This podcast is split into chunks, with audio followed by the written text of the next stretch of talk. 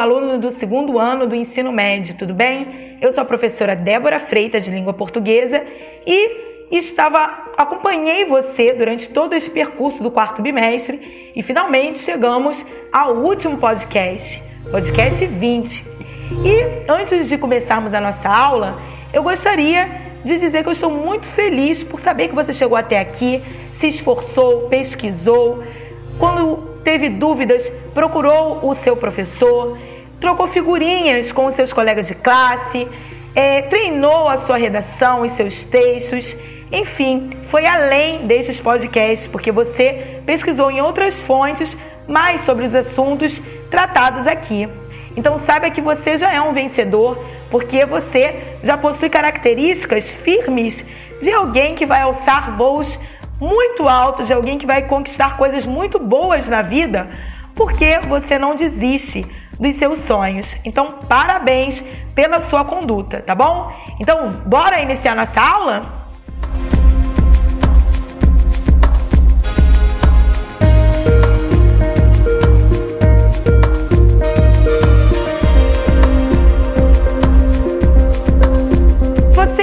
Ouvirá agora a leitura de uma redação selecionada e comentada no Guia do Estudante, elaborado pelo INEP, que recebeu a pontuação máxima, mil pontos, na edição de 2019 do Enem, por ter cumprido todas as exigências relativas às cinco competências. Então agora é a hora de você analisar junto comigo como uma redação é construída a ponto de alcançar os mil pontos, a pontuação máxima. Ou como você pode fazer para alcançar uma pontuação bem bacana. Vamos lá? O texto foi escrito por Gabriel Melo Caldas Nogueira.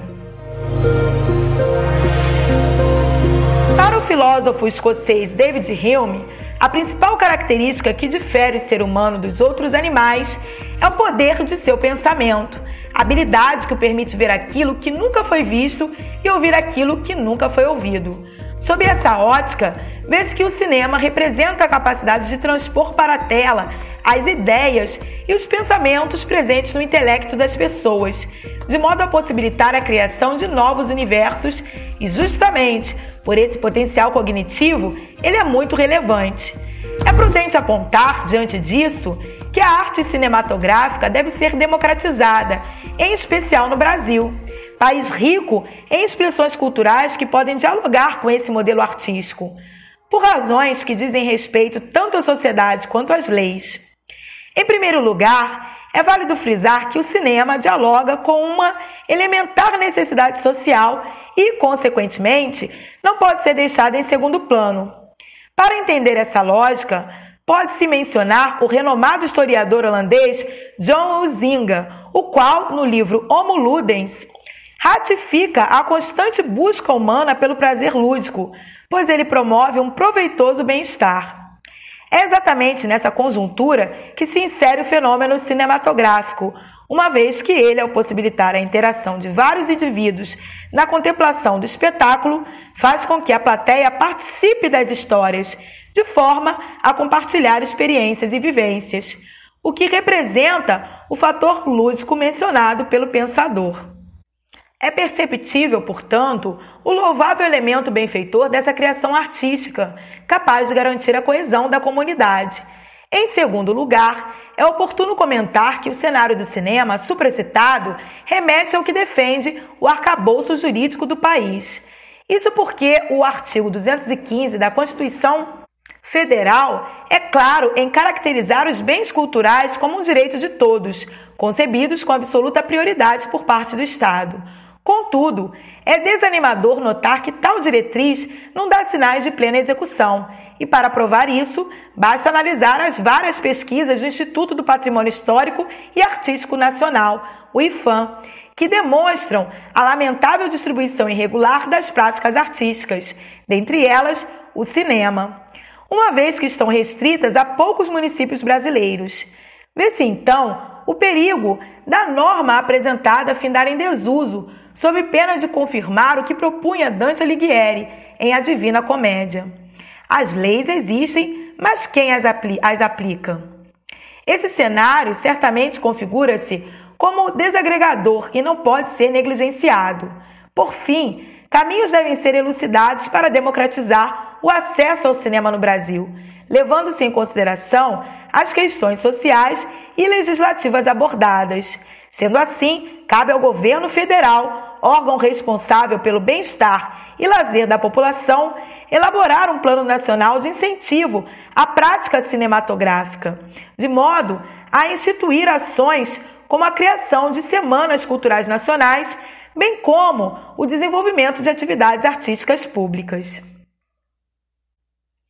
Isso pode ser feito por meio de uma associação entre prefeituras, governadores e setores federais, já que o fenômeno envolve todos esses âmbitos administrativos, os quais devem executar periódicos eventos ancorados por atores e diretores que visem exibir filmes gratuitos para a comunidade civil. Esse projeto deve se adaptar à realidade de cada cidade para ser efetivo. Dessa forma, o cinema poderá ser, enfim, democratizado, o que confirmará o que determina o artigo 215 da Constituição. Assim, felizmente, os cidadãos poderão desfrutar das benesses advindas dessa engrandecedora ação artística. Perceba que logo no início do texto, ele, o aluno já cita o tema proposto, democratização do acesso ao cinema no Brasil, e se posiciona com a frase: a arte cinematográfica deve ser democratizada, em especial no Brasil. Então, esta é a sua tese. E ele, o seu texto apresenta uma estrutura bem elaborada com argumentos que comprovam seu ponto de vista. Ele utiliza o seguinte argumento: é válido frisar que o cinema dialoga com uma elementar necessidade social. E, para reforçar seu ponto de vista, ele recorre à estratégia argumentativa da citação indireta de uma autoridade, o historiador holandês Johan Huizinga. Gostaram do meu sotaque? que fala da necessidade humana na busca pelo prazer. Ele também cita o artigo 215 da Constituição Federal, que é uma prova concreta, e utiliza o argumento por evidência a partir da frase. Para provar isso, basta analisar as várias pesquisas do Instituto do Patrimônio Histórico e Artístico Nacional, IFAM. Então, ele ainda por cima cita uma instituição que possui competência no assunto que ele trabalha no seu texto. E faz uso de vários conectivos de forma adequada, uh, transmitindo a ideia de enumeração, como, em primeiro lugar, que indica é, logo a introdução ao assunto que ele irá falar. E ele vai dando articulação entre os parágrafos, utilizando, seguindo o mesmo critério, em segundo lugar e por fim. Outros conectivos que usou é prudente apontar, diante disso. Na conclusão, ele apresenta sua proposta de intervenção e cita os agentes, os órgãos específicos capazes de fazerem uma ação transformadora. Então, ele propõe que seja elaborado um plano de incentivo à prática cinematográfica. Então, terminamos a nossa aula de hoje por aqui. Até uma próxima!